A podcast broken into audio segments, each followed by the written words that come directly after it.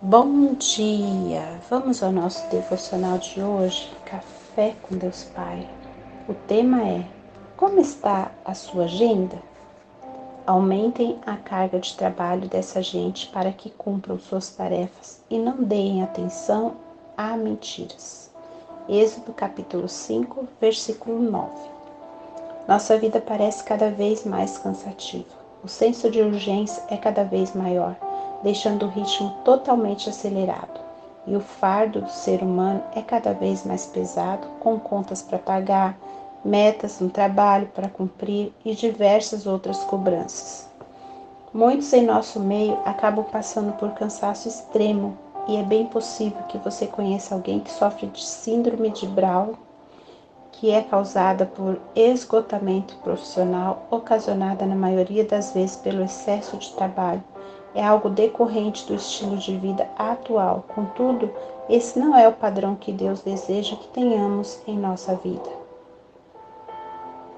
No texto que lemos, o faraó aflige os israelitas, dando-lhes ainda mais trabalho para fazer, a fim de que não tivessem tempo de sair para adorar a Deus. Aprendo com isso que muitas vezes nos afastamos de Deus Pai e usamos como justificativa nossa vida corrida ou a ausência de tempo em nossa agenda. Mas o fato é que você pode estar negligenciando coisas muito importantes, como se relacionar com Deus, cuidar da sua família, ter momentos de lazer. O trabalho é essencial, mas o desequilíbrio de prioridades pode acabar prejudicando muito a sua vida. Sua agenda cheia tem prejudicado seu relacionamento com Deus e com a sua família? Observe quais têm sido a sua prioridade. Entenda que o Pai supre todas as suas necessidades quando você caminha com fé e obediência.